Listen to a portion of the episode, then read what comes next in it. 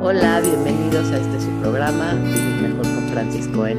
Estoy muy contenta y muy emocionada porque tengo una invitada que en algún momento me dio una plática que me marcó muy interesante, muy enriquecedora. Es una gran mujer y estoy muy contenta y muy agradecida que nos haya dado este espacio y este tiempo de poder platicar con nosotros. Irid, bienvenida. Me gustaría que tú te, que tú te presentes.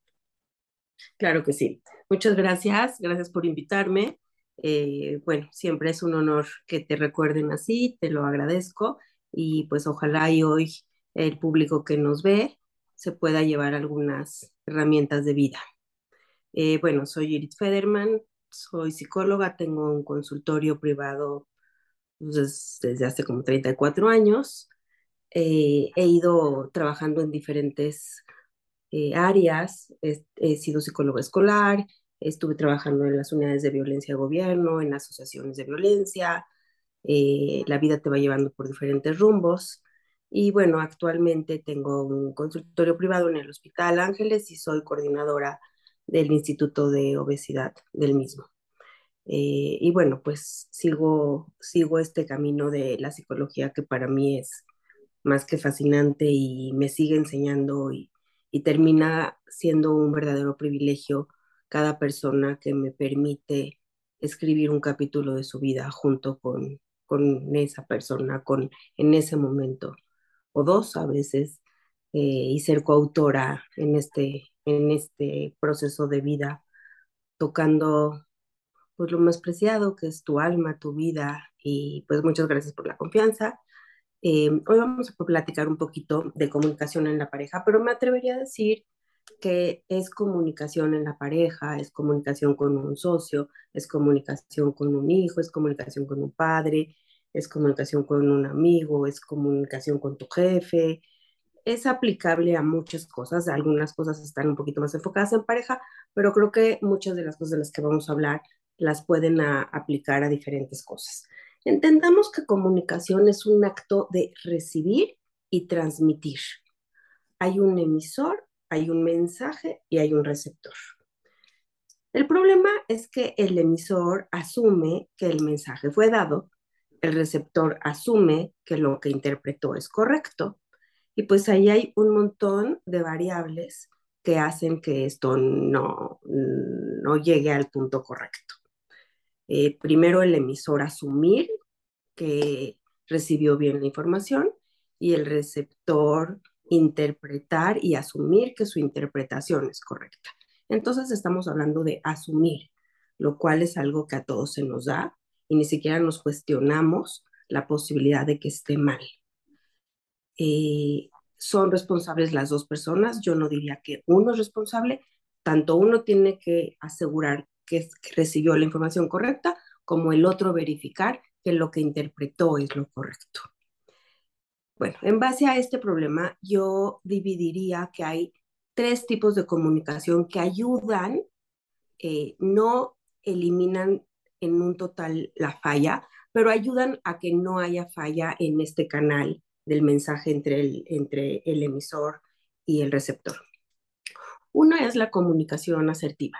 La comunicación asertiva es una comunicación en donde con claridad, con respeto vas a decir las cosas, eh, en donde asumir es un grave, grave, grave error, en donde, ojo, chance esto les asombra, pero la honestidad puede ser un grave error, porque la honestidad dada sin empatía lastima mucho. Mm.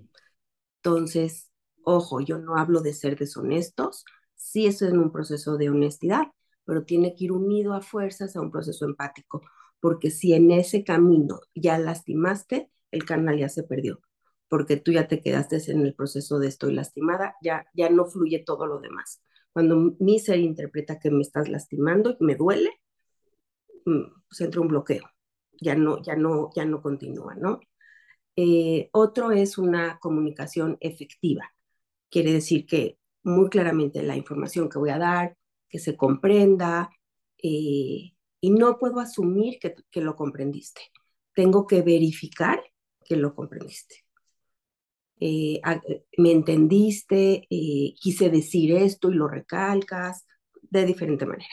Y la otra es una comunicación afectiva, eh, pues de, de, una manera en la que como te, como miras a la gente, cómo haces gestos, eh, cómo haces, eh, cómo, cómo te, te diriges, porque si yo me dirijo así, pues ya no te estoy comunicando afectivamente nada. Pero si yo me dirijo así y, como sonrío y correcto, pues te estoy transmitiendo de manera afectiva.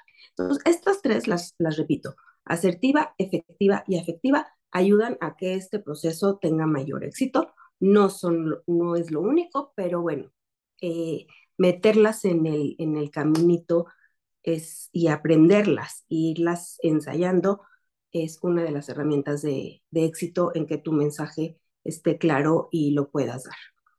Acá tenemos un dilema que empieza con el silencio. El silencio es bien complicado porque primero creemos que el silencio eh, es una forma de no comunicar. Eh, no, les tengo una noticia. El silencio es una manera pasivo-agresiva de comunicar. Porque el silencio habla sin duda alguna habla muchísimo. Y existen hasta memes, ¿no? De si tú le preguntas a un hombre qué tiene y te dice nada, es nada. Si tú le preguntas a una mujer qué tiene y te dice nada, híjoles, agárrate. El nada significa demasiadas cosas. Y el nada viene desde un silencio. Entonces el silencio sí comunica y no te va a comunicar para algo positivo. Normalmente te va a generar errores, no te va a solucionar el problema, eh, te va a afectar la manera de seguir comunicando. Pero bueno, entendamos que a veces este silencio tiene que ver con presiones eh, socioculturales, familiares, etcétera, en donde de alguna manera como que a veces sí te dicen ya cállate, eh, calladita te ves más bonita o no la armes de, de tos porque te va a generar mucho conflicto o te van a dejar o te van a cambiar. Y, y bueno, son creencias que si creces en estos miedos, pues evidentemente vas a caer en el silencio, ¿no? Eh, también tienes que aprender a romper el silencio. Eh, y bueno, es un poco a poco, solo que primero identifiquen que sí es una manera de comunicar, que es una manera agresiva, que va a terminar generando agresión. Si yo te lastimo en una ocasión, en algún momento, vas a decir, ay, qué raro. Si yo te lastimo dos veces, vas a decir, mm, no, no está raro. Si yo te lastimo tres veces, tú me vas a lastimar de regreso. Lo mismo sucede con las caricias. Si yo te acaricio una vez, tú vas a decir, mm". si yo te acaricio dos, vas a decir, ah, buena onda. Si yo te acaricio tres, me vas a acariciar de regreso. Entonces, en la forma de romper el silencio, en la forma de hablar, en la forma de dirigirse, en el tono, en las pausas, en el lugar correcto, en el espacio, en la hora, todo esto importa cuando vas a hablar de algo importante. Em, no te puedes llevar a alguien a, hablar de algo muy, muy serio a un restaurante, porque lo estás poniendo en una posición sumamente compleja, por ejemplo, ¿no? Eh, tampoco, pues, no sé, a lo mejor no quieres que escuchen tus hijos. El caso es, tienes que buscar el, ambiente correcto. Eh, a veces tienes que pasar que se, que se te vaya el enojo, a algunas personas les sirve, pero no demasiado tiempo, ¿ok? Em, bueno, cuando, cuando tú entras en miedo por hablar, pues va a generar que, que el miedo te domine y el miedo sí es un, un sentimiento que paraliza totalmente y que un día te va a hacer un padre obediente. Entonces, pues hijos obedientes, padres obedientes, la educación va a ser terrible.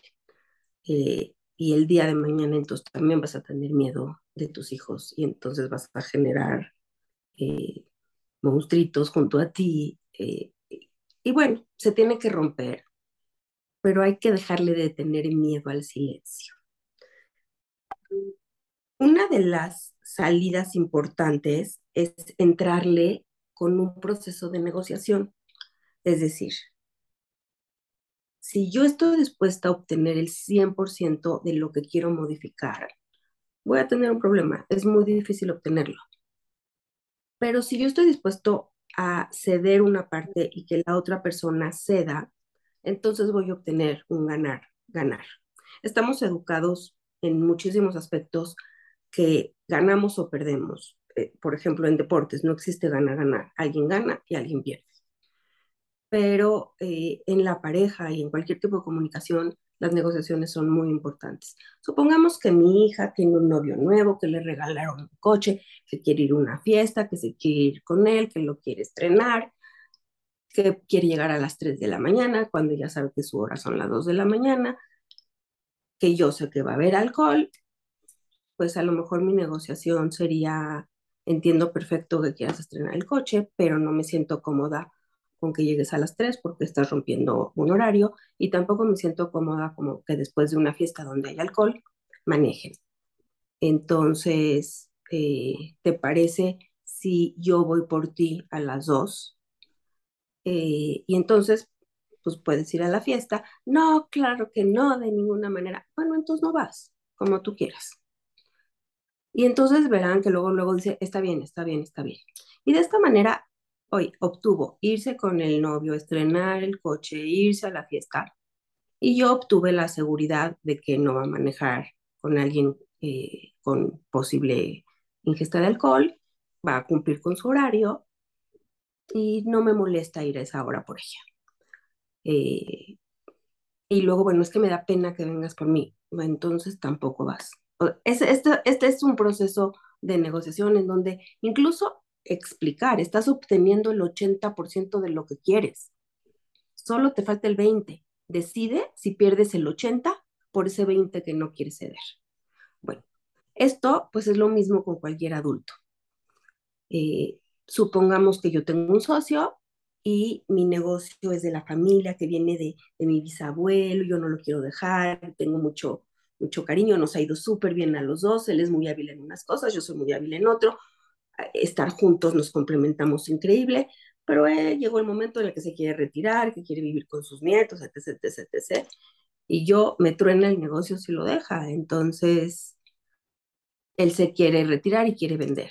Entonces, pues, una negociación sería, a dónde quieres retirar. Bueno, ¿qué te parece si una semana del mes vienes y mientras entrenas a alguien y tú de esto obtienes un sueldo y parte de tu sueldo va, pero tú diriges a esta persona eh, para, para seguir con esto que tú sabes hacer y yo no sé porque yo no quiero cerrar el negocio y en el Inter te voy liquidando poco a poco, etc. O sea, este es el proceso en general de cualquier tipo de negociación. Ojo, en este silencio del que yo hablo, que es terriblemente peligroso, vienen ciertas eh, decisiones que en ocasiones tomamos que se convierten en hábitos y que luego queremos cambiar, que son dificilísimos de cambiar. Yo les aconsejo que todo lo que tengan que decir, díganlo, empiecen sin miedo, están asumiendo que les va a ir mal, no tiene que irnos mal. y pues también hay que aprender. Perdón, aquí lo que entiendo es que ah, implica pensar. Para comunicarse hay que tener un proceso de pensamiento previo, porque cuando estamos Em, inundados por la emoción, en este caso que diste el ejemplo del socio, de la hija, el enojo, el miedo, toma posesión y esto no permite el pensamiento. No, ni ahora, el estrés.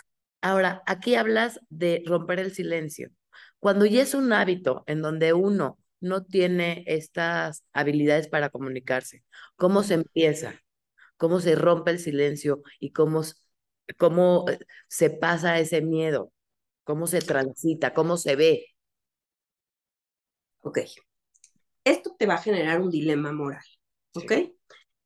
Para que no te genere más dilemas moral y esto no se vaya haciendo una bomba mucho más grande, yo les aconsejo vivir con estas tres preguntas. La primera pregunta es, ¿lo que estoy haciendo me gustaría que me lo hagan? Si la respuesta es no, no lo hago. La segunda pregunta, ¿lo que estoy haciendo es digno de que mis hijos me copien? Sí, sí, sí, lo hago. Si es no, no lo hago. La tercera es, ¿es congruente entre lo que pienso, siento y digo? Si es no, es no. A veces, supongamos una secretaria que se lleva muy bien con la esposa y el jefe le pide que le lleve flores al amante, pero no quiere, pero tiene tres hijos, pero es madre soltera, pues no estás mandando las flores, no está haciendo lo que, lo que quiere y lo que siente, pero pues perder su trabajo, o sea, finalmente ella no las está mandando y hay que saber dividir entre lo que No es tu decisión, pero lo más posible que tenga una congruencia entre lo que pienso, siento y digo. Entonces tú puedes empezar una plática diciendo, fíjate que yo he permitido esto por miedo, pero hoy, pasando una etapa más madura de mi vida, considero que, que me está afectando y que fue una decisión de mi vida equivocada, porque no me gustó, no me gustaría que me hicieran esto y yo, yo lo permití, pero tú no lo sabías, eh, porque no me parece digno de que mis hijos el día de mañana copien esto y no somos un ejemplo permitiéndolo yo y haciéndolo tú, porque no es congruente con los valores que tenemos, que transmitimos, utilizando este misma, estas mismas tres preguntas que te van a hacer no entrar en más dilemas, son las mismas con las cuales te puedes introducir para, para asumir tu responsabilidad por haberlo aceptado pero que hoy, el día de hoy, ya no te sientes cómoda con esta, con, con este hábito, con, con esta costumbre, con esta decisión, porque la verdad es que a lo largo de la vida de pareja, a, las diferentes etapas que va pasando la pareja, las negociaciones que hicimos al inicio se tienen que modificar cuando tenemos hijos y cuando son más grandes y cuando son chiquitos y cuando se casan. Y todo el tiempo es una negociación constante. Entonces, partan de que lo que aceptaron en un inicio, claro que se puede renegociar. 100% se puede renegociar aceptando que yo lo acepté y no, no, ni modo, lo que yo acepté así es. Pero por supuesto que se puede renegociar muchísimos errores en la comunicación y creo que esto los puede ayudar bastante son pena.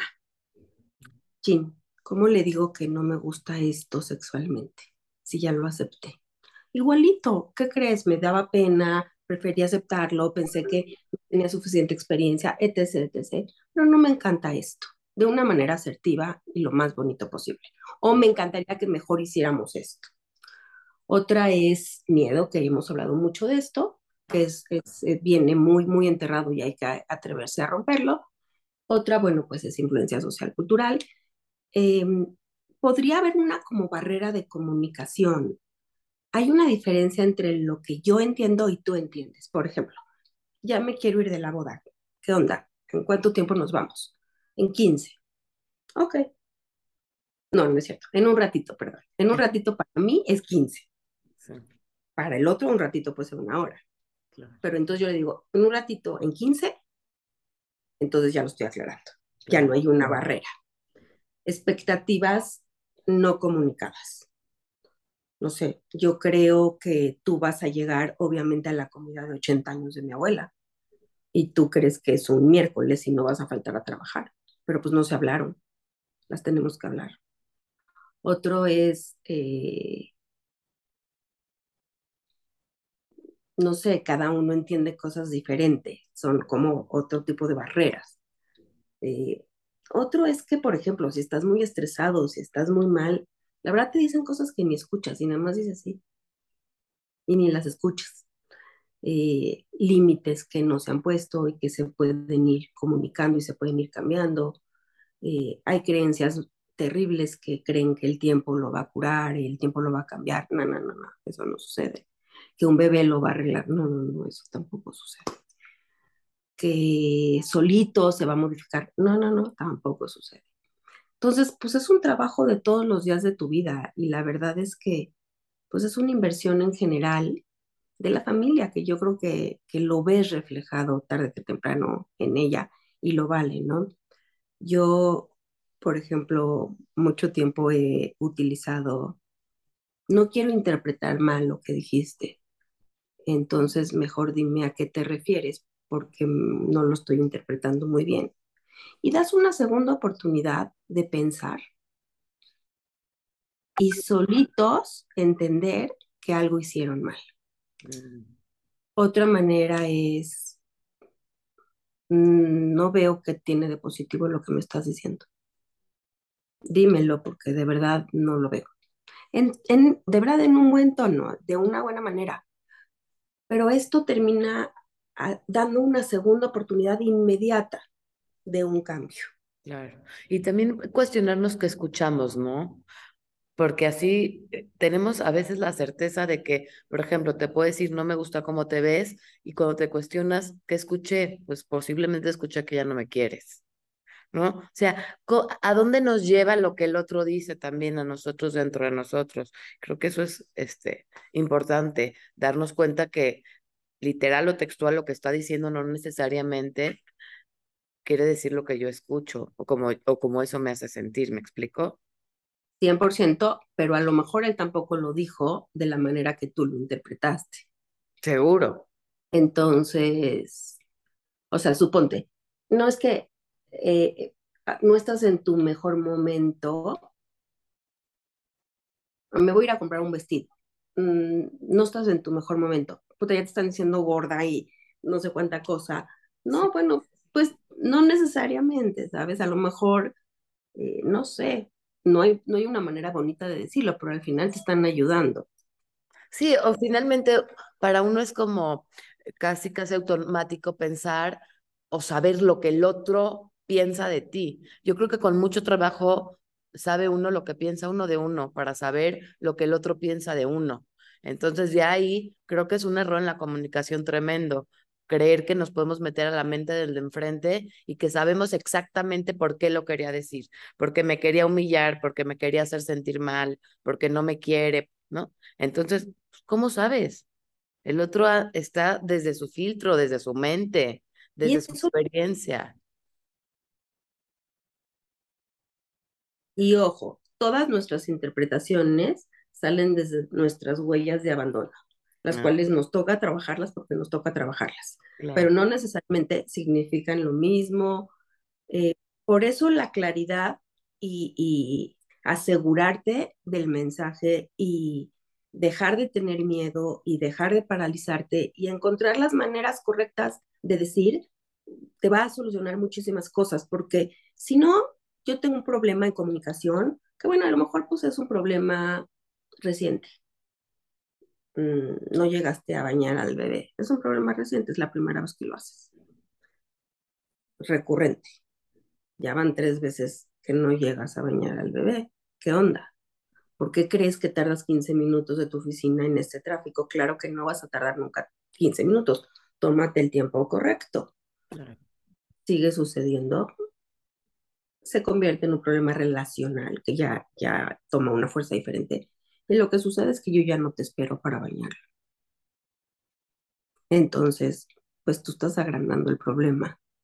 Claro, ahora, el que uno lo pida y que aprenda a pedir y a ser clara en pedir, no necesariamente quiere decir que el otro va a hacer lo que uno necesita o quiere. Claro que siempre, claro que siempre es mucho más, beneficia más ser claro en lo que uno quiere. No sé, en vez de esperar a que tú me abraces o me traigas flores en mi cumpleaños o me hagas una carta, pedir, a mí es mi cumpleaños mañana, me gustaría que me traigas flores. Eh, ¿No? O sea, como, y no necesariamente que yo lo pueda pedir, necesito un abrazo en este momento, me siento muy triste. Saber que también el otro está pasando por vete saber que, y no se sabe si va a poder o no darlo. El que yo lo pueda hablar es un gran avance, porque ya estás facilitando eh, pues, eh, eh, el poder pedirlo. Pero ojo, no necesariamente porque aprendí a pedir, el otro va a poder dar. Ni en el momento que tú quieras, porque también eso es una negociación. O sea, a lo mejor a mí no me gusta estar enojada, yo tengo habilidades para, para adelantarme a lo que puedo ver como un problema y solucionarlo incluso antes de que llegue, pero ya que llegó, yo lo resuelvo de inmediato, pero pues mi pareja a lo mejor se tarda más tiempo porque necesita eh, eh, entenderlo, tiene otro tipo de herramientas. Y bueno, pues también hay que darnos esos, esos permisos. Mientras todo vaya en un camino hacia la resolución, pues hay que darnos esos permisos. Y de verdad, eh, yo creo que pues no nos enseñan a comunicarnos. No de verdad, en, ningún momento de la vida hay una clase de comunicación o hay, eh, no, no sé, no es algo como que se pone en la mesa que es demasiado importante en la vida. Yo digo que cuando estudias una carrera no te enseñan a cobrar, por ejemplo. Entonces al principio no entiendes y sientes que, que, que darte tu valor económicamente es muy difícil, pero de verdad no te enseñan a hacerlo. O, y, y en la vida, pues como que es muy cómodo que te quedes callado, entonces tampoco te enseñan a hablar. Y tenemos que aprender. Sí, hay un precio muy alto por quedarse callados. A lo mejor en el momento acomoda más o es más fácil o es lo menos retador, pero a futuro es lo que más mata y lo que más destruye, porque no te, te, te vas desapareciendo. Te vas automutilando, hazle como quieras, te vas autodevaluando. Entonces, pues entonces se baja su autoestima y entonces vienen otros problemas, porque entonces voy a buscar afuera, ¿no? Este mundo terrible de la cantidad de likes, este mundo terrible de buscar afuera lo que no tengo adentro, ¿no? Y, y de la gratificación inmediata, de la poca paciencia, de la poca tolerancia, de la resolución muy, muy rápida, cuando hay cosas que toman su tiempo, ¿no? Yo me acuerdo que un día le, le dije a mi esposo, a mí nunca me pongas a competir con una mujer de afuera porque voy a perder. Y se me quedó así como, ¿por qué? Le dije, pues porque mira, yo ya no me río de tus chistes, yo, a mí no me parecen graciosas mil cosas, eh, tú te vas de la casa y yo me estoy levantando y no me ves arreglada, y llegas y pues probablemente yo ya me bañé y estoy en pijama, pero aparte llegas y te digo, ya hay que pagar esto de las niñas, hay que hacer, y hay que...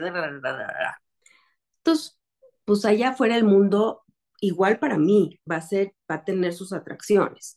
Entonces, en la manera en la que inviertas en tu pareja, inviertas en tu familia eh, y hagas con un valor muy hermoso lo que tienes en tu hogar, es lo que va a mantener tu hogar tarde que temprano para todo, para arreglar un problema, para, para discutir lo que se tenga que discutir, para cambiar, para ceder, para no ser infiel.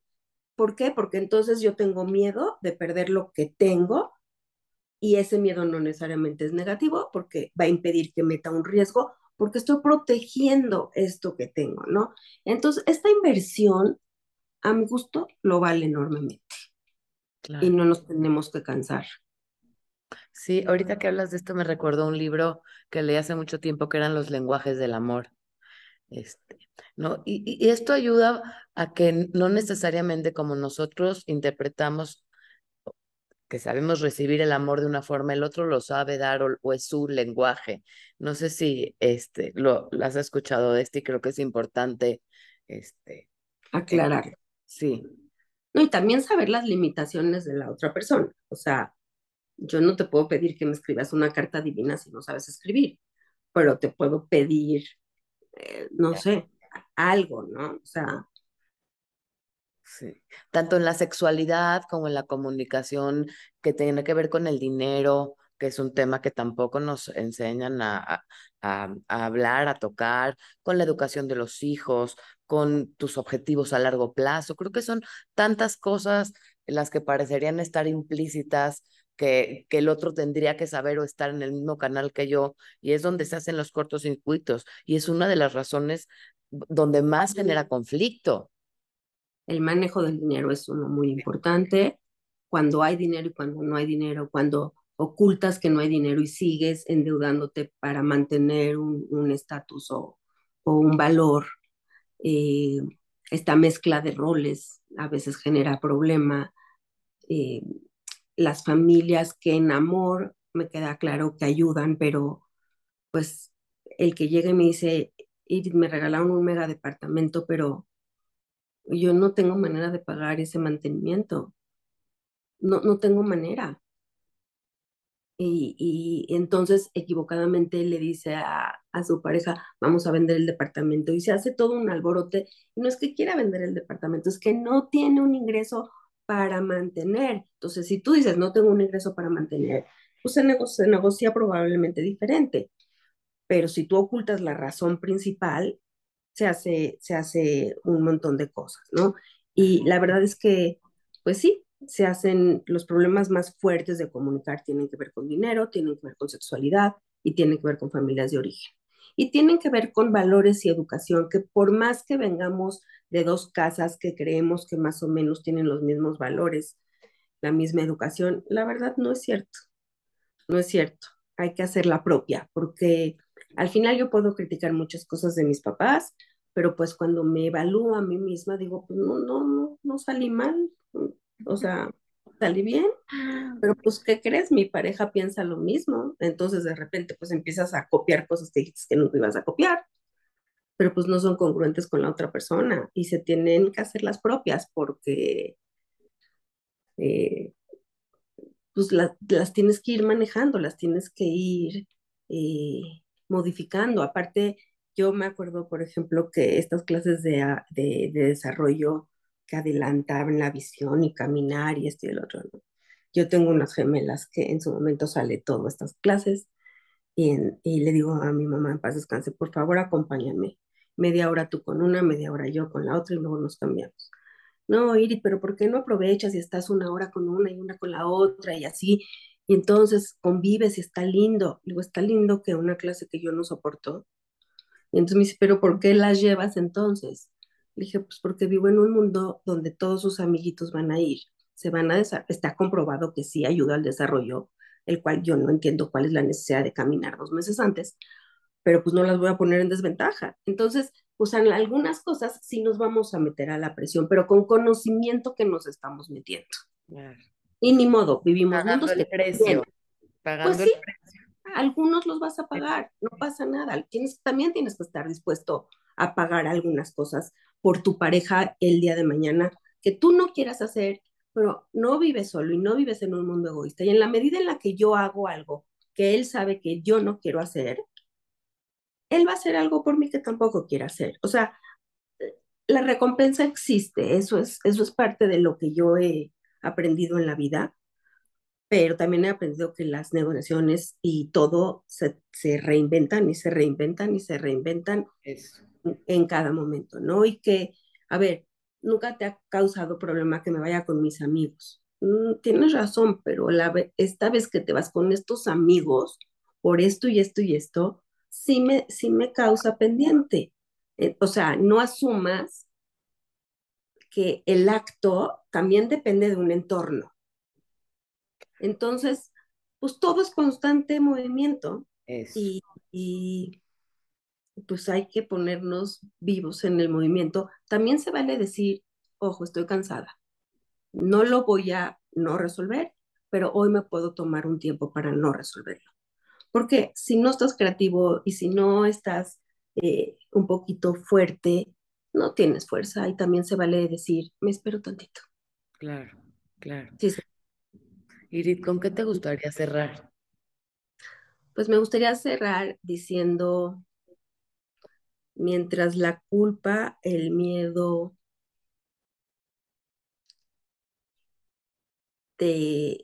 estén contigo, y los dejes acompañarte, te vas a paralizar siempre. Más bien pensemos qué herramientas necesitamos porque es normal que todos tengamos miedo o culpas para que no aparezcan en la medida de lo posible. Y, bueno, a veces pasa que dices, ay, me da miedo, pero bueno, lo digo y no pasó nada. Ojo, me gustaría decirles que me atrevo a decir que más del 90% de las cosas que tememos que van a suceder porque va a pasar esto son menos graves de lo que nos imaginamos.